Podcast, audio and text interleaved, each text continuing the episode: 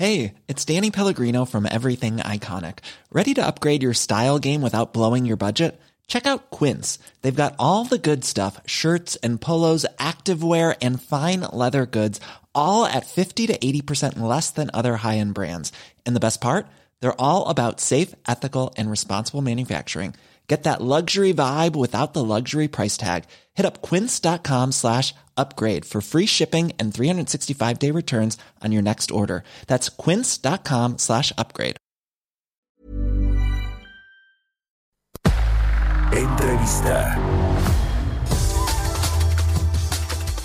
Vamos a platicar con Bosco de la Vega, el presidente del Consejo Nacional Agropecuario, uno de los organismos empresariales, eh, eh, gremiales que decidieron no firmar este acuerdo preliminar para regular el outsourcing, que bueno, se va a aplazar a febrero finalmente en la Cámara de Diputados, pero hubo tres eh, eh, organizaciones, eh, el Consejo Nacional Agropecuario, la Coparmex y Canacitra, quienes no se adhirieron a lo que firmó y presentó el Consejo Coordinador Empresarial en Palacio Nacional esta semana. ¿Cómo estás, Bosco? Muy buenos días, qué gusto saludarte. Igualmente, Mario, con gusto saludarte a tu auditorio, mucha salud y con la buena nueva de su cobertura nacional, lo cual los felicito y pues va a ser muy importante para mantener informados. Muchas gracias, Bosco. A ver, cuéntanos este asunto de la regulación a la subcontratación laboral. El presidente quisiera cancelar estos esquemas. Hay eh, diferencias en el tema del pago de las utilidades, de, cuán, de cuál es el plazo que les van a dar a los empresarios, a los patrones para que entre en vigor este nuevo eh, cambio a la ley. En fin, ustedes no se adhirieron a este acuerdo. ¿Por qué y qué viene hacia adelante?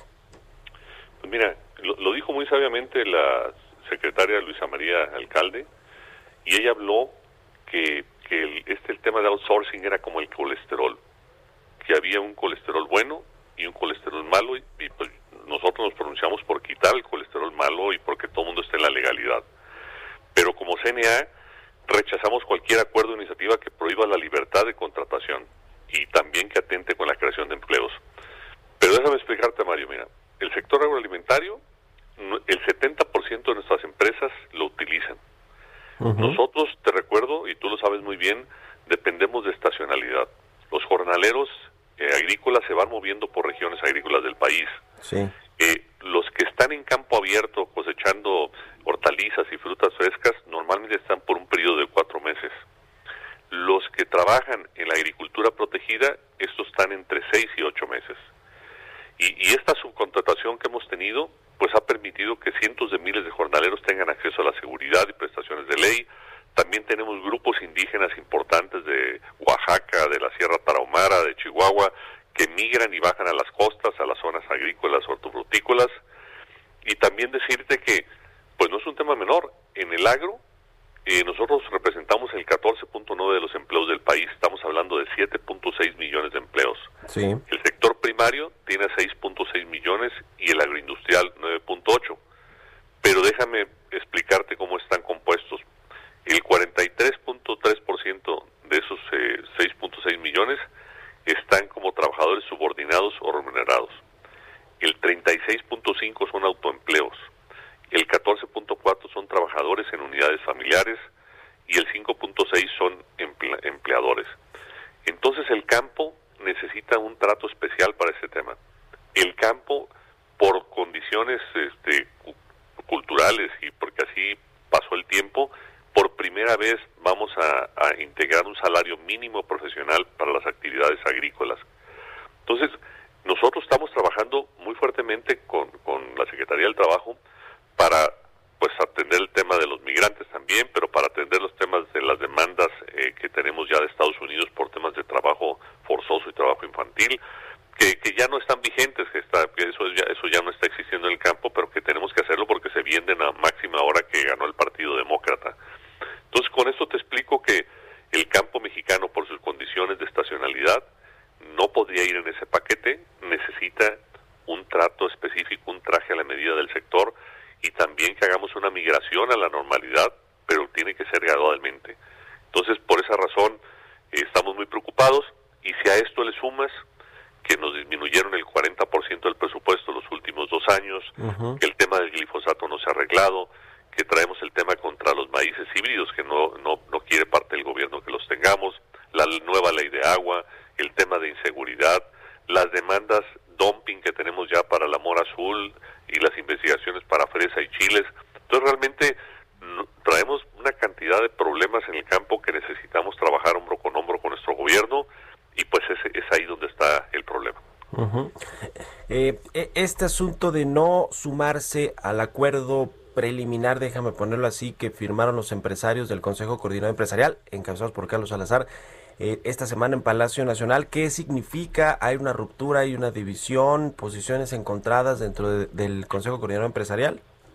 No, no, con Carlos Salazar somos 12 organizaciones. tenemos algún tema, no sé, fiscal, un tema eh, de negociaciones internacionales, hay votaciones y hay a veces unanimidad, a veces no. En este caso fueron nueve a favor y tres que decidimos no ir. Pero el campo mexicano lo hizo porque tiene un tema específico, necesita un trato especializado y no podíamos ir en ese paquete. Entonces, nuestros socios asociados, yo consulto a nuestra comisión ejecutiva y ahí es donde tomamos la decisión. Ahora, ¿hacia dónde vamos? Es un sector que es el único que va a crecer en esta, de la peor de las crisis este, de salud, de economía y, de seguridad en los últimos 90 Y vamos a crecer a tasas del 2.5, el país va a crecer entre el 9 y el 10%, la industria menos 12, el comercio menos 8. Y cómo a ese sector que está dando esos números, pues tenemos eh, subsecretarios. Tú sabes que la Secretaría de Agricultura tenía tres subsecretarios, este gobierno empezó con dos y ya tenemos un solo subsecretario. Pero ese solo subsecretario que tenemos, que se llama Víctor Suárez, está con una estrategia para desmantelar a la agricultura llama. ¿Qué es esto? Quiere acabar con el 70% de la agricultura, que es la que le da de comer al país y es la que lanza las exportaciones. Entonces también traemos problemas internos serios donde van con corrientes ideológicas que quieren regresarnos a la parcela, quieren al pasado, no quieren que usemos ni agroquímicos, ni fungicidas, ni herbicidas, quieren que todo sea natural y eso lo único que va a hacer, vamos a perder competitividad, es como si al ser humano hoy quitan las medicinas, pues eh, sería un problemón y, y, fuéramos naturistas nada más. Entonces, nosotros queremos ser una, una organización, un Consejo Nacional Pecuario responsable con la salud de nuestros trabajadores, con la salud de nuestros consumidores, con el medio ambiente, pero no podemos tener corrientes ideológicas que estén queriendo también darnos un freno importante que afecte pues el desarrollo del sector, el empleo, las oportunidades y sobre todo México es la novena potencia mundial productora de alimentos y la octava potencia mundial exportadora. Y no somos los únicos que vamos a crecer. Y este tema del tema de outsourcing, por esa razón, decidirnos y seguir negociando directamente con la Secretaría del Trabajo para encontrar solución. Por ejemplo, los trabajadores migrantes indígenas necesitan un acuerdo especial. ¿Por qué razón? Porque muchos de ellos no tienen identificaciones. Eh, muchos de ellos no hablan español. El tema es, tenemos que hacer registros diarios de la nómina porque también se están movilizando diferentes campos. Por ejemplo, un trabajador que viene de otras zonas del país, por, por un ejemplo, a Sinaloa, ellos están esperando qué cultivo va a subir de precios porque hay 60 opciones de cultivo para ver dónde les van a pagar más. Eh, un trabajador de campo está ganando entre 250 a 300 pesos por día. Entonces, los mejores trabajos del campo pagados son los ligados a la exportación, donde México hoy, eh, digo, este año estaríamos cerrando alrededor de 40 mil millones de dólares de exportación de la agroindustria y 10 mil millones de dólares de superávit. Entonces, mucho por hacer por la pobreza. Tenemos al 26% de la población en y al 60% de la pobreza. Por esa razón, no firmamos este acuerdo, pero vamos a estar en la mesa de negociaciones, vamos a construir y si queremos ser responsables con nuestros trabajadores, con nuestro gobierno, pagar nuestros impuestos y como decía nuestra secretaria, alcalde, vamos a cuidar el colesterol bueno y el sector agroalimentario quiere ser ese colesterol bueno. Muy bien, pues ahí está. Muy muy breve, eh, Bosco, ¿te interesa participar para ser el próximo presidente del Consejo Coordinador Empresarial? Eh, no, Mario. Yo concluyo en el mes de enero, el enero 28, concluyo en tiempo y forma mi periodo. eh, la verdad, yo soy yo soy agricultor. Mi hermano Bernardo, que es mi socio, me permitió dos años me alargué a cuatro, me sacó la tarjeta roja y me dijo, te necesito en el campo, acabo de estar con él en una reunión de asamblea y es para ver hacia dónde vamos, el futuro, los cambios, estamos emigrando a, pues a la producción país. Entonces sí, yo regreso a mis actividades después de con mucho gusto haber servido a mi sector por un periodo de cuatro años, que es lo que permiten nuestros estatutos.